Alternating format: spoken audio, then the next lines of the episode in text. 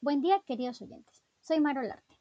El día de hoy narraré el cuento El profesor suplente del escritor peruano Julio Ramón Romero. Acompáñame a disfrutar este relato. Así el atardecer, cuando Matisse y su mujer servían un triste té y se quejaban de la miseria de la clase media, de la necesidad de tener que andar siempre con la camisa limpia, del precio de los transportes, de los aumentos de la ley, en fin, de lo que hablan a la hora del crepúsculo los matrimonios pobres. Se escucharon en la puerta unos golpes estrepitosos, y cuando la abrieron, irrumpió el doctor Valencia, bastón en mano, sofocado por el cuello duro. Mi querido Matías, vengo a darte una gran noticia. De ahora en adelante serás profesor. No me digas que no. Espera. Como tengo que ausentarme unos meses del país, he decidido dejarte mis clases de historia en el colegio. No se trata de un gran puesto, y los emolumentos no son grandiosos, pero es una magnífica ocasión para iniciarte en la enseñanza. Con el tiempo podrás conseguir otras horas de clase, se te abrirán las puertas de otros colegios, quién sabe si podrás llegar a la universidad. Eso depende de ti. Yo siempre te he tenido una gran confianza. Es injusto que un hombre de tu calidad, un hombre ilustrado, que ha cursado estudios superiores, tenga que ganar la vida como cobrador. No, señor, eso no está bien. Soy el primero en reconocerlo. Tu puesto está en el magisterio. No lo pienses dos veces. En el acto, llamo al director para decirle que he encontrado un reemplazo. No hay tiempo que perder. Un taxi me espera en la puerta. Y abrázame, Matías. Dime que soy tu amigo. Antes de que Matías tuviera tiempo de emitir su opinión, el doctor Valencia había llamado al colegio, había hablado con el director, había abrazado por cuarta vez a su amigo y había partido como un celaje, sin quitarse siquiera el sombrero. Durante unos minutos, Matías quedó pensativo, acariciando esa bella calva que hacía las delicias de los niños y el terror de las amas de casa. Con un gesto impidió que su mujer intercale un comentario y, silenciosamente, se acercó al aparador, se sirvió del oporto reservado a las visitas y lo paleó sin prisa, luego de haberlo observado contra luz de la farola. Todo esto no me sorprende, dijo al fin. Un hombre de mi calidad no podía quedarse volcado en el olvido. Después de la cena, se encerró en el comedor. Se hizo llevar una cafetera, desenvolvió sus viejos textos de estudio y ordenó a su mujer que nadie lo interrumpiera. Ni siquiera Baltasar y Luciano, los colegas del trabajo con quienes acostumbraba a reunirse por las noches para jugar a las cartas y hacer chistes procaces contra sus padrones de la oficina. A las 10 de la mañana, Matías abandonaba su departamento. La lección inaugural bien aprendida, rechazando con un poco de impaciencia la solicitud de su mujer, quien lo seguía por el corredor de la quinta quitándole las últimas pelusillas de su terno, de ceremonia. No te olvides de poner la tarjeta en la puerta, recomendó Matías antes de partir. Que se lea bien. Matías Palomino, profesor de historia. En el camino se entretuvo repasando mentalmente los párrafos de su lección.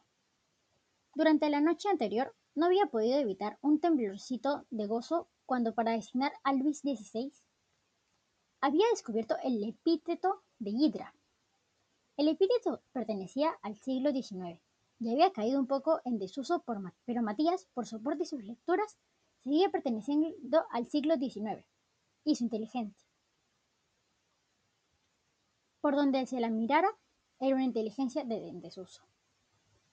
Desde hacía 12 años, cuando por dos veces consecutivas fue aplazada en el examen de bachillerato, no había vuelto a hojear un solo libro de estudios ni a someterse a una sola recitación al apetito un poco lánguido de su espíritu. Él siempre chocó sus fracasos académicos a la malevolencia del jurado y esa especie de amnesia repentina que lo asaltaba sin remisión cada vez que tenía que poner en evidencia sus conocimientos. Pero si no había podido optar al título de abogado, había elegido la prosa y el combatir de notario, si no por ciencia, al menos por apariencia. Quedaba siempre dentro de los límites de la profesión. Cuando llegó ante la fachada del colegio, se sobreparó en seco y quedó un poco perplejo. El gran reloj del frontis le indicó que llevaba un adelanto de 10 minutos. Ser demasiado puntual le pareció poco elegante y resolvió que bien valía la pena caminar hasta la esquina. Al cruzar delante de la verja escolar, divisó un portero de semblante hosco que vigilaba la calzada, las manos cruzadas a la espalda. En la esquina del parque se detuvo, sacó un pañuelo y se enjugó la frente. Hacía un poco de calor. Un pino y una palmera, confundiendo sus sombras, le recordaron un verso, cuyo autor trató en vano de identificar. Se disponía a regresar. El reloj del municipio acababa de dar las once, cuando detrás de la vidriera de una tienda de discos, distinguió un hombre pálido que lo espiaba. Con sorpresa, constató que ese hombre no era otra cosa que su propio reflejo. Observándose con disimulo, hizo un guiño, como para disipar esa expresión un poco lóbrega que la mala noche de estudio de café habían grabado en sus facciones. Pero la expresión, lejos de desaparecer, desplegó nuevos signos y Matías comprobó que su calva convalecía tristemente de entre los mechones de las sienes y que su bigote caía sobre sus labios con un gesto de absoluto vencimiento. Un poco mortificado por la observación, se retiró con, ímpetu de la vidriera. Una sofocación de mañana estival hizo que aflojara su corbatín de raso, pero cuando llegó ante la fachada del colegio, sin que en apariencia nada lo provocara, una duda tremenda le asaltó.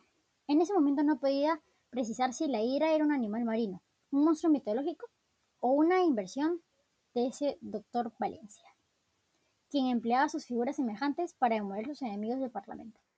Confundido, abrió su maletín para revisar sus apuntes.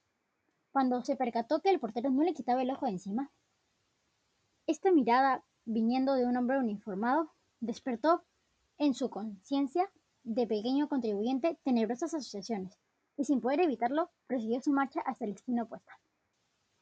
Allí se detuvo resollando. Ya el problema de Ira no le interesaba. Esta duda había arrastrado otras, muchísimo más urgentes. Ahora en su cabeza todo se confundía. Hacía de Colbert un ministro inglés. La joroba de Marat la colocaba sobre los hombros de Robespierre. Y por un artificio de su imaginación, los finos alejandríos de Chenner iban a parar a los labios del verdugo Sansón. Aterrado por tal deslizamiento de ideas, giró los ojos locamente en busca de pulpería. Una sed impostergable lo abrazaba. Durante un cuarto de hora recorrió inútilmente las calles adyacentes.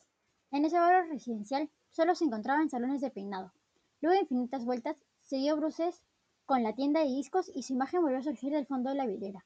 Esta vez Matías lo examinó. Alrededor de los ojos habían aparecido dos anillos negros, lo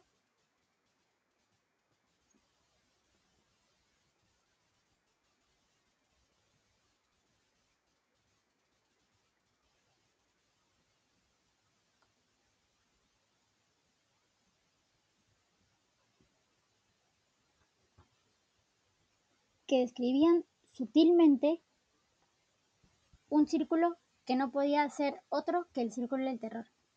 Desconcertado, se volvió y quedó contemplando el panorama del parque. El corazón le cabeceaba como un pájaro enjaulado. A pesar de que las agujas del reloj continuaban girando, Matías se mantuvo rígido, testarudamente ocupado en cosas insignificantes como en contar las ramas de un árbol y luego en descifrar las letras de un aviso comercial perdido en el follaje. Un campanazo parroquial lo hizo volver en sí. Matías se dio cuenta de que aún estaba en la hora, echando mano a todas sus virtudes, incluso a aquellas virtudes equivocadas como la terquedad. Logró componer algo que podía ser una convicción, y ofuscado por tanto tiempo perdido, se lanzó al colegio. Con el, movimiento, con el movimiento aumentó el coraje. Al divisar la verja, asumió el aire profundo y atareado de un hombre de negocios. Se disponía a cruzarla cuando al levantar la vista distinguió al lado del portero a un cónclave de hombres canosos y ensotados que le espiaban, inquietos. Esta inesperada composición, que le recordó a los jurados de su infancia, fue suficiente para desatar una profusión de reflejos de defensa y virando con rapidez escapó hacia la avenida. A los veinte pasos se dio cuenta de que alguien lo seguía. Una voz sonaba a sus espaldas. Era el portero. Por favor, decía, ¿no es usted el señor Palomino, el nuevo profesor de historia? Los hermanos lo están esperando. Matías se volvió, rojo de ira. Yo soy cobrador, contestó brutalmente, como si hubiera sido víctima de alguna vergonzosa confusión. El portero le pidió excusas y se retiró. Matías prosiguió su camino. Llegó a la avenida, torció el parque, anduvo sin rumbo entre la gente que iba de compras, se resbaló en un sardinel. Estuvo a punto de derribar un ciego y cayó finalmente en una banca, abochornado, entorpecido, como si tuviera un queso por cerebro. Cuando los niños que salían del colegio comenzaron a retosar a su alrededor, despertó de, su letargo. Confundido aún, bajo la impresión de haber sido objeto de humillante estafa, se incorporó y tomó el camino de su casa. Inconscientemente eligió una ruta llena de meandros. Se distraía. La realidad se le escapaba por todas las fisuras de su imaginación. Pensaba que algún día sería millonario por un golpe de azar. Solamente cuando llegó a la quinta y vio a su mujer lo esperaba en la puerta del departamento, con el delantal amarrado a su cintura, Tomó conciencia de su enorme frustración. No obstante, se repuso, tentó a una sonrisa y se aprestó a recibir a su mujer, que ya corría por el pasillo con los brazos abiertos. ¿Qué tal, querido? Después de su clase, ¿qué han dicho los alumnos? Magnífico, todo ha sido magnífico, balbuceó Matías. Me aplaudieron. Pero al sentir los brazos de su mujer que lo enlazaba del cuello y el ver sus ojos por primera vez, una llama de invencible orgullo inclinó con violencia la cabeza y se echó desconsoladamente a llorar. Gracias por su tiempo y por continuar consumiendo literatura peruana. Eso es todo por hoy.